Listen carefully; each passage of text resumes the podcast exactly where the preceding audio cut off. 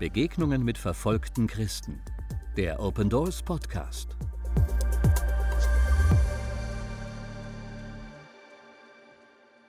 Kurz vor dem Attentat sprach er mit dem Mann, der für den Tod seines Sohnes und vieler weiterer verantwortlich werden sollte. Pastor Kumaran aus Sri Lanka erinnert sich mit Schmerzen an den Tag, als sich in mehreren Ostergottesdiensten Selbstmordattentäter in die Luft sprengten. Doch sein Glaube an Jesus blieb stark. Pastor Kumaran wurde Zeuge davon, wie aus Asche Leben und aus Zerbruch Erweckung erwächst. Hören Sie seinen Vortrag vom Open Doors Tag 2021.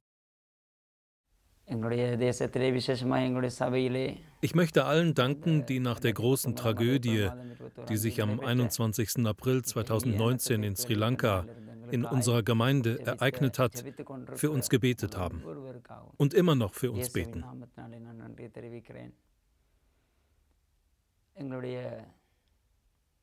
Es passierte, als wir in der Sion Church in Batikaloa hier in Sri Lanka Gottesdienst feierten.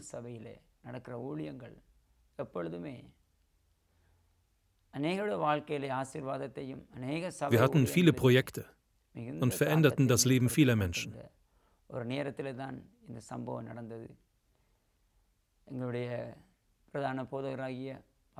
Gott hat unserem Seniorpastor, Pastor Roshan Mahesan, aufs Herz gelegt, vier oder fünf Evangelisationen in Dörfern durchzuführen.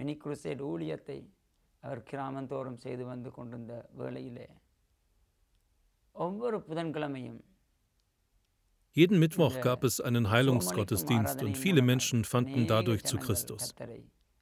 Viele Menschen aus verschiedenen Dörfern und Städten kamen und erlebten Gottes Wunder.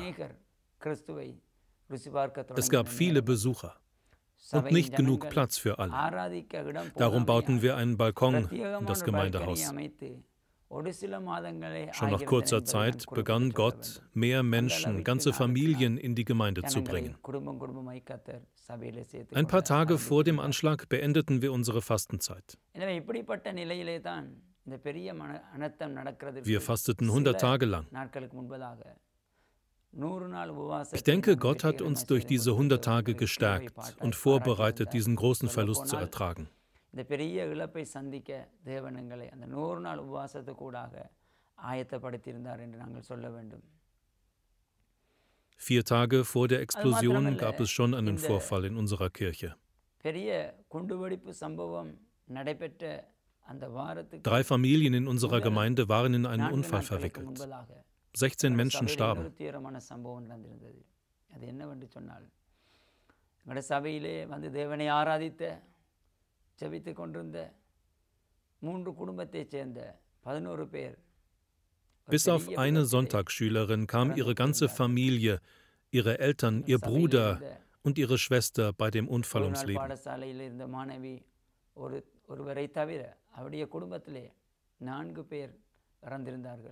Nach der Beerdigung bereitete ich mich auf die Gottesdienste am Karfreitag und Ostersonntag vor. Mein Herz war sehr schwer. பெரிய வெள்ளி ஆராதனைக்கும் இந்த உயிர்த்தெழுந்த ஞாயிற்றுக்கிழமை ஆராதனைக்கும் Mitten im Schmerz wurde ich durch die Worte in Römer 8, Vers 18 ermutigt und gestärkt. Ich bin überzeugt, dass dieser Zeit Leiden nicht ins Gewicht fallen gegenüber der Herrlichkeit, die an uns offenbart werden soll. Für mich bedeutet dieser Vers Erweckung. Diese Tragödie geschah, während Gott mich durch diesen Bibelvers aufbaute.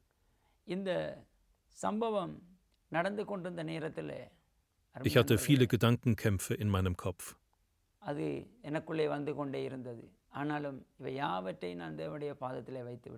Aber ich legte alles zu Jesu Füßen ab. An diesem Tag habe ich meine Kinder wie immer angezogen und zurechtgemacht. Mein jüngerer Sohn Malkia, ich nenne ihn Malki, war an diesem Tag genau zwölf Jahre und vier Monate alt. Ich zog meine Kinder an diesem Morgen an und bereitete alles vor, was sie mitnehmen mussten. Damals wusste ich noch nicht, dass ich das für Malki zum letzten Mal tat. Ich brachte meine drei Kinder zur Kirche und setzte sie in der Sonntagsschule ab.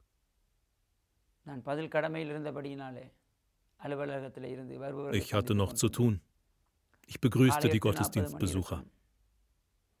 Es war etwa 8.40 Uhr am Morgen, als eine neue Person hereinkam.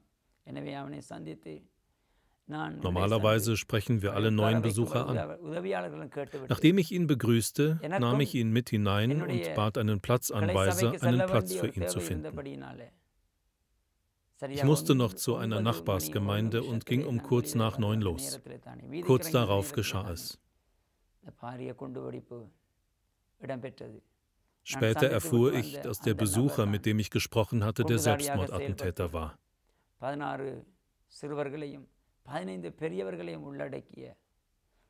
31 Menschen, darunter 14 Kinder, wurden bei dem Anschlag getötet.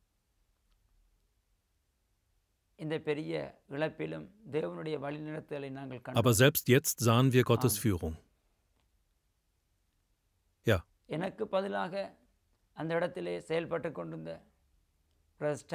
Gott sprach zu Stanley, der an meiner Stelle dort war, und zeigte ihm, dass etwas an dem Verhalten dieses Mannes seltsam war.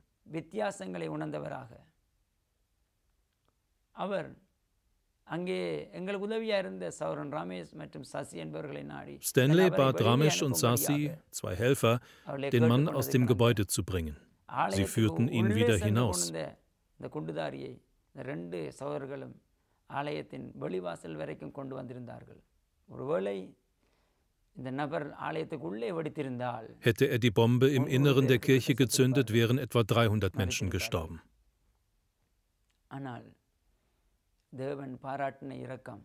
Aber Gottes Gnade war groß. Wir müssen ihm dafür die Ehre geben.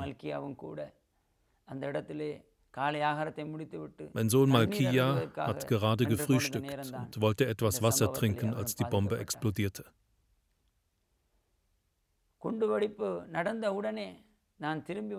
Als ich nach der Explosion zurück in die Kirche lief, sah ich Menschen tot auf dem Boden liegen, die ich noch vor wenigen Minuten lebend gesehen hatte. Dieses Bild geht mir nicht mehr aus dem Kopf und aus dem Herzen. Als ich die Nachricht erhielt, dass mein Sohn Malkia darunter war, tröstete ich meine Frau. Ich schaute nach den Verletzten und versuchte auch sie zu trösten. Viele Menschen brauchten zu dieser Zeit Gebete und Unterstützung.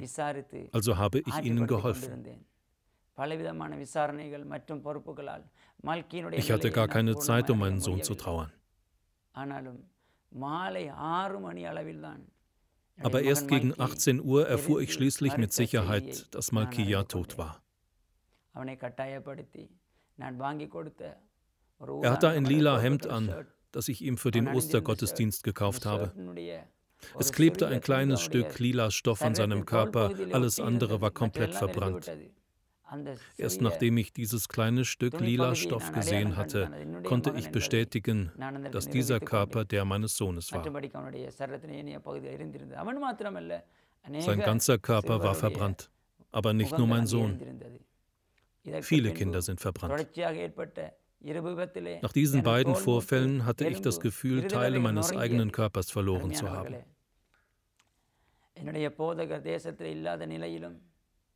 Das passierte, als unser Seniorpastor im Ausland war. Ich war am Boden zerstört, aber der Heilige Geist übernahm die Kontrolle über mich. Gott tröstete mich. Ihr werdet es vielleicht nicht glauben, aber in der folgenden Woche konnten wir durch Gottes Gnade mit unserem anderen Sohn die Nachbargemeinde besuchen. Durch das Attentat war unsere Gemeinde schwer getroffen. Aber als uns die Covid-19-Pandemie traf, kam alles zum Stillstand. Aber durch die Unterstützung, die wir wegen Malkia erhielten, konnten wir über 200 armen Familien helfen. Dadurch konnten wir die Herzen der Menschen gewinnen, die der religiösen Mehrheit in dieser Gegend angehörten. Es öffnete neue Türen für den Dienst. Die falschen Vorstellungen, die die Leute über uns hatten, änderten sich. Ich putzte das Kirchengebäude. erzählte meine persönliche Geschichte, sang Lieder, leitete Hauskirchen und arbeitete in der Jugendarbeit mit. Schritt für Schritt übertrug Gott mir große Verantwortung in der Gemeinde.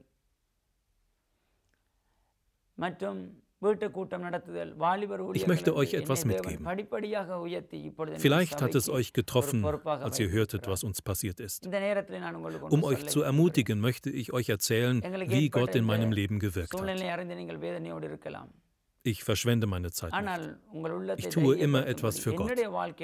Als ich mich darauf vorbereitete, euch meine Geschichte zu erzählen, habe ich bis in die Nacht gebetet. Wenn ich bete oder wenn ich etwas für Gott tue, sehe ich die Erweckung in unserem Leben. Wir sollten immer etwas für Gott tun. Wir sollten immer beten. So beginnt Erweckung in unserem Leben. Erweckung in unserem persönlichen Leben, in unserer Familie, in der Gemeinde und in unserem Land. Wegen Christus saß ich im Gefängnis, verlor meinen Arbeitsplatz und wurde nach Sri Lanka abgeschoben. Ich erlebte Herausforderungen in meinem Dienst. Ich habe viele Dinge während meines Dienstes verloren und jetzt auch meinen Sohn Malkia. Aber nichts von alledem wird mich aufhalten. Derselbe Gott, der mich rief, hat auch euch erwählt. Gott wird auch euch gebrauchen. Viele Jugendliche, die durch mich Jesus fanden, wurden Sonntagsschullehrer. Und dann starben sie bei dem Anschlag als Märtyrer. Menschen, die Christus kennen, müssen etwas für ihn tun. Denn Gott wirkt jeden Tag. Wo nichts ist, kann Gott Neues schaffen.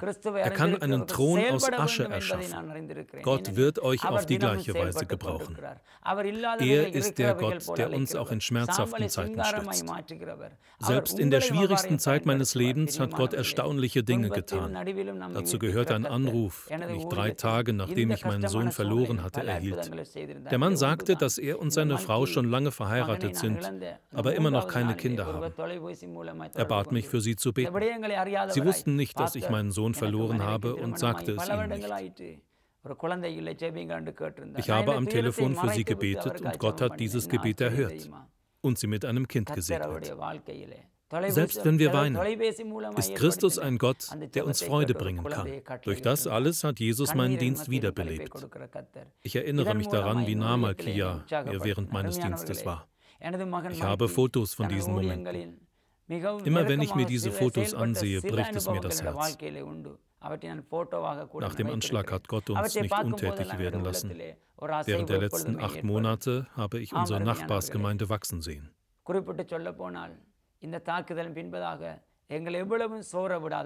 Die Christen haben zu beten begonnen. Ich möchte euch ermutigen, zusammen zu beten, auch wenn es in einer kleinen Gruppe ist, wenn ihr Schwierigkeiten und Herausforderungen habt. So beginnt Erweckung. Wenn wir nicht beten, können wir keine Erweckung erwarten. Wenn wir anfangen zu beten, beginnt Gott auf erstaunliche Weise zu wirken.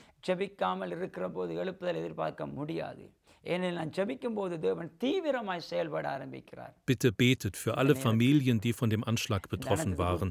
und betet für unsere Arbeit, für die, die einen Dienst tun, für unseren leitenden Pastor, für die Christen hier und für eine Erweckung in Sri Lanka. Menschen, die immer noch im Krankenhaus liegen, für Debbie, die ihr Augenlicht verloren hat und ihre Eltern, für Rega Shelia, die nun behindert ist. Bitte denkt an sie alle in euren Gebeten. Es gibt viele Menschen, die wegen des Anschlags immer noch traumatisiert sind und deren Herz gebrochen ist. Bitte betet für sie. Möge Gott euch segnen. Amen.